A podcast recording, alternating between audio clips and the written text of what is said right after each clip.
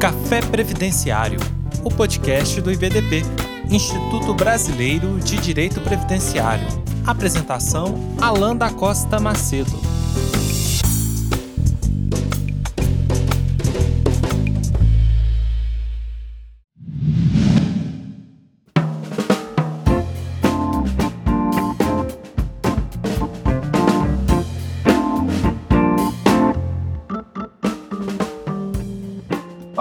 Querido ouvinte do IBDP, querido ouvinte aí do nosso Café Previdenciário. Aqui quem vos fala é o professor Alan da Costa Macedo.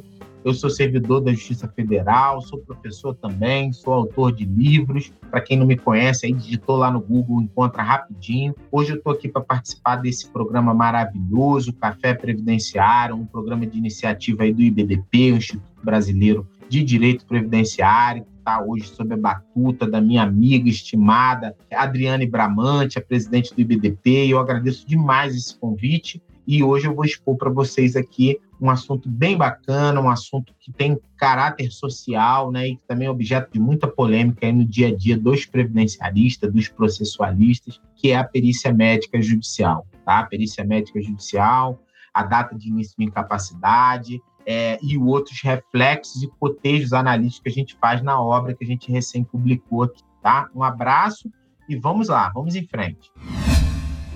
Bem, fui convidado a falar para vocês, né, sobre um tema de grande relevância social, né, que é sobre a perícia médica judicial. Tá? A perícia médica judicial, que já foi tema de duas abordagens doutrinárias que nós fizemos aí, dois livros, né? O primeiro na editora Juruá, em que eu falei de benefícios previdenciários por incapacidade e perícia médica, e agora, né, mais recente, publicado agora no início do ano de 2022, o livro A Perícia Médica Judicial, publicado pela editora Alteridade, com o prefácio do querido amigo José Antônio Savares. Nesse livro, agora, a gente traz a problematização de uma questão de bastante relevância, que é a fixação da data do início da incapacidade na data da perícia, um tema que incomoda muitos previdenciaristas, um tema que me incomodou muito também e que me fez trazer isso a lume numa pesquisa, tá? Numa pesquisa que foi realizada por ocasião do nosso mestrado, tá? Em direito público em que a gente quis problematizar isso e trazer isso para a linha da pesquisa empírica, né? demonstrar se a fixação da data do início da incapacidade na data da perícia teria alguma coerência, se teria alguma fundamentação ou se teria algum tipo de argumento que pudesse trazer paz social e que as pessoas se conformassem com essa fixação. Bom, o resultado, como todos talvez já saibam por causa da sua prática, mas que foi trazido aí pela pesquisa empírica, é que realmente é um instituto que não acompanha a boa interpretação do direito e nem da própria medicina. Como vocês sabem, a perícia médica ela é um híbrido entre direito e medicina. Então, as boas práticas e também a legislação processual civil no que tange à questão probatória, ela não coaduna com a fixação da data do início da incapacidade na data da perícia. É um tema que eu convido vocês por demais para ler, porque os resultados dessa pesquisa eles foram respaldados com as entrevistas feitas com juízes federais de todo o Brasil e com entrevistas feitas por médicos peritos judiciais de todo o Brasil. A amostra foi uma amostra bem bacana da pesquisa, porque nós tivemos o apoio aí da Associação de Juízes Federais do Brasil, a AJUF, e tivemos o apoio também do nosso Instituto Brasileiro de Médicos Peritos, né, de perícia médica. E com o apoio dessas instituições, nós conseguimos uma amostragem bem boa e os resultados dessas perícias aí convalidaram tá, a hipótese de pesquisa de que seria um equívoco fixar a data de início da incapacidade na data da perícia. Portanto, um material que foi sem aqui falsa modéstia, mas ele foi referenciado tanto pela doutrina, através do balizamento feito aí pelo professor José Antônio Savage no prefácio do livro, a recomendação e indicação, e também foi um trabalho que foi na banca de mestrado, né? Nós tivemos a recomendação para encaminhamento dos resultados dessa pesquisa, tanto para o Conselho Nacional de Justiça, quanto para o Conselho de Justiça Federal, tanto para os tribunais superiores. Tanto que, após essa publicação desse trabalho, que agora está né, transcrito num livro né, publicado na editora Alteridade, nós tivemos aí o pedido das bibliotecas dos tribunais superiores e de alguns tribunais regionais federais para que a gente doasse essa obra. E isso aí, para nós, foi motivo de muito orgulho. Pois bem, nós temos pouco tempo aqui para falar sobre as temáticas, né? Esse livro ele trouxe aqui logo no início eu faço uma contextualização, né, do tema do trabalho, a metodologia, o referencial teórico, né? Falo sobre seguridade social, a previdência social, os benefícios por incapacidade no, no, contexto dos direitos humanos, né, o direito à prova justa no processo judicial previdenciário, a perícia médica judicial e a fixação, então, da data do início da incapacidade. Então, a gente faz, assim, tem um sumário bem extenso em que a gente fala sobre as micro-reformas previdenciárias no contexto dos benefícios por incapacidade, contextualizando com a historiografia, né, como que se passaram essas reformas no contexto político, econômico. Nós tivemos aí uma influência desse neoliberalismo econômico se implantando no nosso antigo modelo de estado de bem-estar social. E aí, com isso, nós tivemos também a incidência, desde o do governo Temer, com muito mais, de forma muito mais avassaladora, num retrocesso social que inclui também os benefícios por incapacidade e, por consequência, acaba refletindo lá na perícia médica judicial. Então, o que, que a gente tem de mais fundamental para poder estar tá falando sobre esse tema? Nós trouxemos aí, em primeiro lugar, tivemos que abordar a teoria geral da prova e os conceitos de prova, verdade e seus corolários. Então, veja bem, quando a gente fala de verdade num processo, tem muita gente que utiliza o termo verdade real. Né? A doutrina processual já superou esse conceito, né? já superou há bastante tempo. Por quê? porque a verdade que a gente encontra no processo é mais uma verdade possível do que uma verdade real. A verdade ela pode sempre ser relativizada. Como que ela faz isso no ambiente processual? Através das provas, através da persuasão racional, em que você utiliza aquele ambiente probatório para chegar a uma cognição um pouco exauriente do juiz, e não total. Por quê? Porque a verdade ela, ela é algo tão abstrato que ela pode ser correlacionada à, à verdade que cada um forma sobre os fatos. Quem nunca viu, aí quem nunca ouviu falar em insegurança jurídica, né? Dentro de um mesmo tribunal, às vezes com uma matéria consolidada, nós temos aí o overruling, por exemplo, que é a mudança na jurisprudência. Nós temos o distinguish, né? Quando você aplica uma distinção do teu caso contra, contra aquela jurisprudência uniformizada. Então, com isso, nós temos sempre relativizações, inclusive na matéria de direito, que dirá quando você está tratando de fatos e provas. Então, a verdade possível é aquela verdade que se pode alcançar no processo através dos meios de prova, e um desses meios de provas é a perícia médica judicial certo? Então, nós trouxemos aí também um problema grave nessa questão da perícia, que é o conceito de perícia médica e o conceito de perícia médica judicial. Muitas vezes os próprios peritos ignoram que nós estamos tratando de uma ciência híbrida, que é uma ciência que conflui técnicas da medicina com técnicas do direito. Digo mais, que no decorrer dessa pesquisa nós avaliamos que a, a, perícia médica ela ainda é mais matéria de direito do que uma matéria de medicina. Por quê, gente? Porque ela é um meio de prova. A perícia médica ela serve para subsidiar uma decisão, nesse caso, uma perícia médica judicial, ela serve para subsidiar uma decisão judicial. Então, ela é eminentemente uma matéria processual civil decorrente desse universo probatório. A prova é um instituto do processo civil. Então, mais até do que uma análise eminentemente médica, ela é uma análise probatória. Então, aquela opinião médica, tá? que pode ser uma opinião pautada na sua ciência, ela pode inclusive ser superada conforme o artigo 436 do CPC, hoje atual 479, que positiva uma máxima chamada judex peritus peritorum, Significa o quê, gente? O juiz é o perito dos peritos. Ele pode, inclusive, ignorar tá? esse meio de prova, que é a perícia médica, ou as conclusões dessa perícia com base em outras provas que se produziram no processo. Vocês conseguiram perceber que a matéria é eminentemente jurídica, é eminentemente do direito, e com isso o legislador processual civil, inclusive, previu a possibilidade de superar-se esse meio de prova, a conclusão desse meio de prova, para que nós chegássemos a, a entregar o direito a quem o tem, né? Que é o significado mais belo, mais simples de justiça,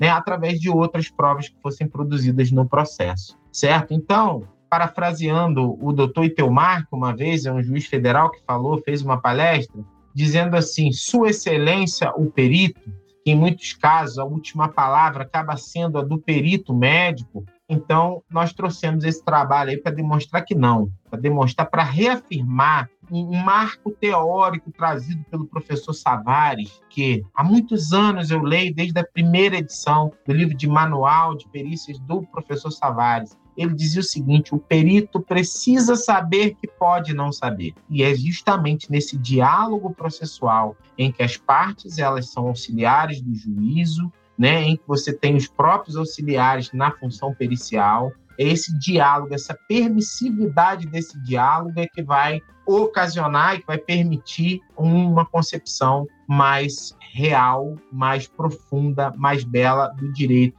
que se quer definir tá? Durante o processo. Então, a gente traz, né, a gente fala sobre a ciência perícia médica como um híbrido, a gente explica qual é a diferença entre a análise direta, análise indireta, perícia direta e perícia indireta, né? Então, assim, só para poder deixar um pouquinho mais claro para vocês, né, porque o tempo é escasso e a gente fica querendo falar do livro inteiro. Mas veja bem, vocês ouvintes, o próprio perito médico ele fica afirmando que a perícia médica direta ela é essencial, por isso eles abominam o instituto da prova técnica simplificada, abominam também o instituto da perícia por videoconferência. É claro muita coisa da perícia médica ela precisa ser realizada sim presencialmente, principalmente em relação aos fatos presentes. Muitas vezes você está investigando e está sendo questionado sobre a incapacidade atual da parte. E ali o médico vai se utilizar de todos os elementos de perícia médica,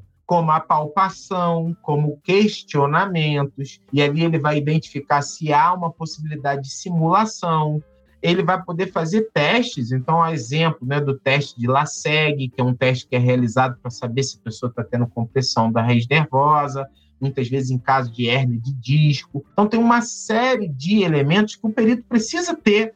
Está de corpo presente, está com o periciando na sua frente, tá bom? Beleza. Mas quando a gente fala de casos passados, né, de fatos pretéritos, que é o que justifica exatamente o processo judicial, por quê? Porque você teve uma controvérsia delimitada anteriormente, ou seja, você fez uma perícia administrativa, o INSS não reconheceu a incapacidade e você vem a juízo para falar: naquela época que eu fiz a perícia administrativa, eu estava incapaz. Então você está se tratando de caso pretérito.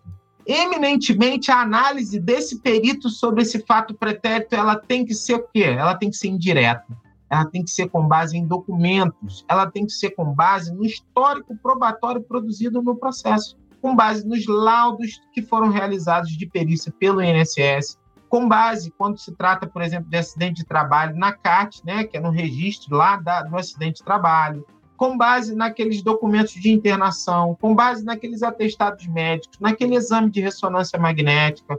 Então, o perito ele vai ter que necessariamente observar o fato pretérito. Por quê? porque o que deu causa àquela ação judicial é um fato pretérito, certo? Se o perito ele se resume a analisar a incapacidade do cidadão naquele dia e ele fala eu não posso avaliar os fatos pretéritos, essa ação não tem sentido de existir. Por quê? Porque o INSS não teria como saber se aquela pessoa estava incapaz em data futura. Então você não teria delimitação da controvérsia. E eis aí uma grande questão de lógica, tá? Uma grande questão de lógica para se fundamentar o discurso de que não é possível fixar a data do início da incapacidade na data da perícia. Por quê? Porque você está controvertendo necessariamente em relação a fatos pretéritos. Então, quando você fixa o início da incapacidade na data da perícia, você está afirmando, ora, esse cidadão ficou incapaz exatamente agora, que é quando eu estou vendo. Eu estou negando a possibilidade de analisar documentos pretéritos. Eu estou negando a possibilidade de realizar análise indireta. Quando o perito assim o faz, ele demonstra que não é perito. Perito no sentido etimológico da palavra. ele não é expert, ele não é capacitado na ciência perícia médica. Ele pode ser um excelente médico clínico, ele pode ser um excelente médico de diagnósticos, mas ele pode ser um péssimo perito. Porque a perícia médica é uma ciência.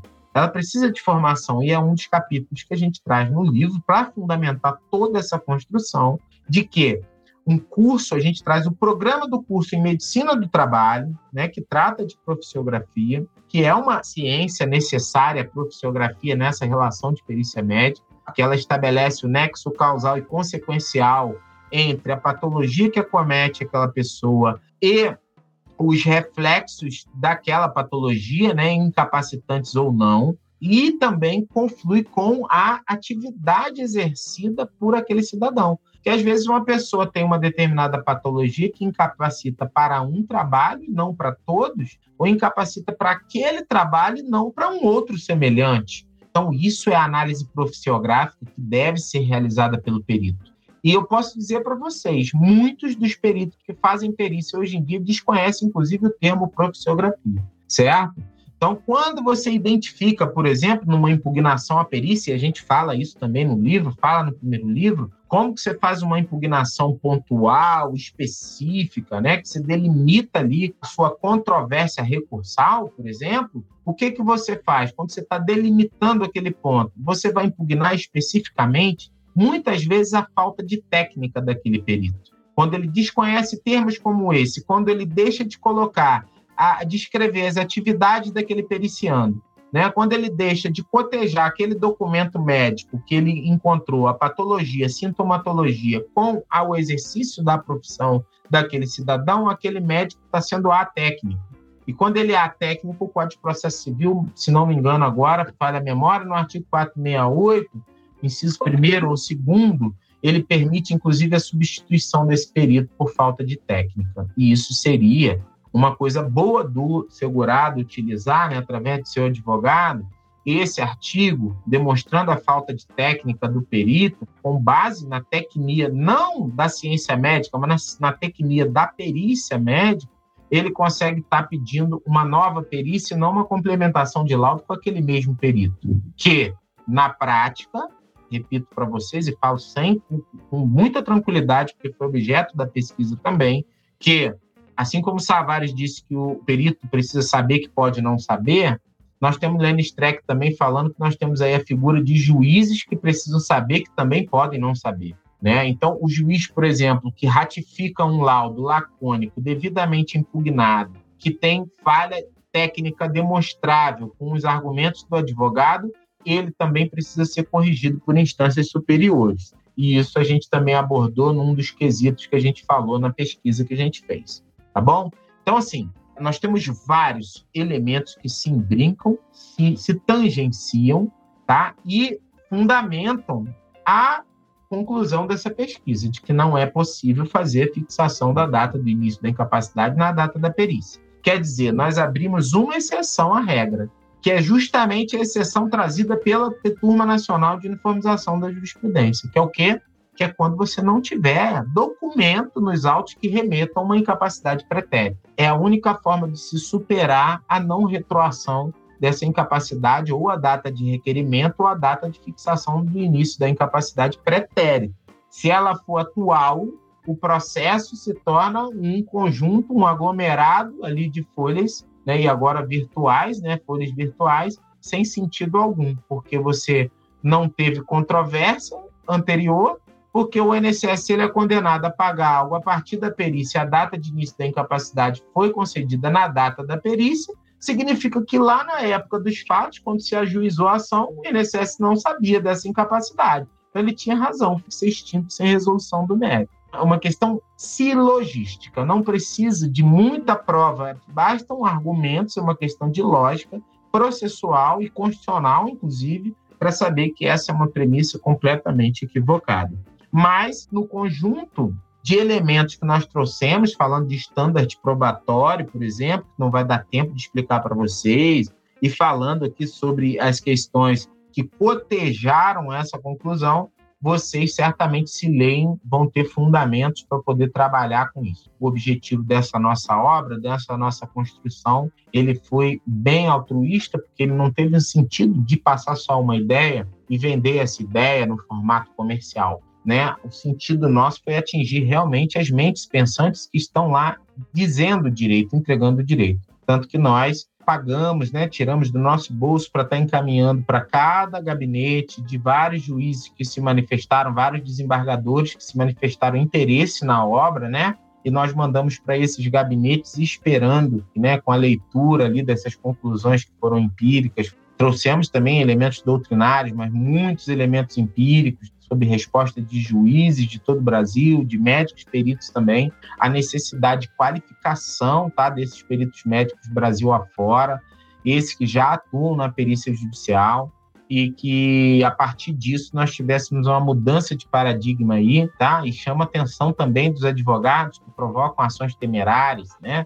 Aquele cliente que aparece no escritório com uma hipertensão simples e controlada e a pessoa está lá fazendo pedido, impugnando, né, inflando o judiciário, quando deveria fazer um planejamento previdenciário bem feito para aquela pessoa, orientá-la a retornar no mercado de trabalho, ou fazer orientações para ela, para ela fazer contribuições para que quando ela tivesse realmente uma consequência incapacitante, ela pudesse estar voltando para o mercado de trabalho. Esse é o trabalho do advogado sério, né? aquele que há muito tempo a gente vem alcunhando, né? Aquele que pratica advocacia de boutique, não advocacia de massa.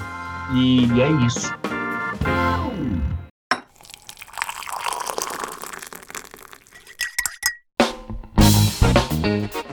Então, gente, nós temos aí muitos cotejos analíticos nesse trabalho sobre credibilidade valorativa de documentos e atestados emitidos pelo SUS ou pela rede privada, né? A gente fala sobre isso a gente fala sobre o conceito de incapacidade laboral, que vai muito além daquele que é alcunhado pela legislação. Né? O conceito de incapacidade laboral ele tem que ser um conceito múltiplo e biopsicossocial, inclusive além daquela situação da súmula 23 da TNU, né? Não precisa só ser naqueles casos. Nosso amigo José Ricardo Caetano escreveu e vem escrevendo, atualizando sua obra sobre a CIF, né, Classificação Internacional de Funcionalidades, mostrando, fazendo um diálogo das normas internacionais com as normas brasileiras, Convenção da OIT, e alcunhando um conceito que vai muito além de uma incapacidade meramente clínica. É preciso investigar se aquela pessoa, por exemplo, precisa passar por um processo de reabilitação profissional para conseguir um emprego, se manter no mesmo e progredir naquele emprego são questões que vão além, porque a nossa Constituição ainda é cidadã. A gente fala sobre esse problema dos retrocessos sociais com essas reformas que nós tivemos, mas a Constituição ainda tem elementos que são imutáveis e que é essa interpretação que a gente traz sistemática com a, a nossa Constituição no topo trazendo também várias legislações, Lei 9784-99, a Lei do Processo Administrativo Federal e seus princípios, suas bases, Código de Processo Civil, tá? entre outros elementos que a gente traz para sistematizar essas normas e trazer com isso luzes para aqueles que querem ser iluminados, né? Porque as luzes nem sempre funcionam, não. As luzes, às vezes, para quem gosta de estar nas trevas, ela não é muito eficaz, não. Tá bom, gente? Então, eu agradeço demais, eu gostaria muito de ter uma oportunidade mais dialética, porque hoje em dia a gente vai amadurecendo, vai passando o tempo e a gente vai se ligando muito em filosofia. Né? Eu estava conversando com os amigos anteriormente sobre a questão do estoicismo, falando sobre a brevidade da vida nossa, o que, que a gente faz com o nosso tempo. E é muito legal a gente se conglomerar, a gente se reunir para a gente dialetizar, buscar aquelas máximas socratianas em que a premissa do conhecimento, né, o conhecimento ele se aperfeiçoa com o diálogo. E às vezes essas só exposições, né, a gente só a gente falando, a gente se coloca num lugar que não é o nosso verdadeiramente. O nosso lugar é de aprendiz, né, de aprendiz. E é por isso que eu tô com muita saudade das salas de aula presenciais porque ali quando a gente expõe um pensamento e a gente recebe uma réplica e a gente recebe um contraponto ou uma crítica, é que a gente vai realmente cada dia melhorando mais, tá? Grande abraço aí para vocês, fiquem com Deus, Deus abençoe a todos, muito obrigado aí pela audiência de vocês.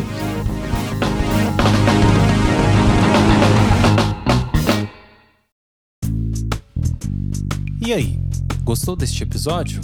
Compartilhe com seus amigos e associe-se ao IBDP através do site ibdp.org.br e tenha acesso a vários cursos, eventos e muito mais. E lembre-se, às terças-feiras temos um encontro marcado por aqui. Até a próxima!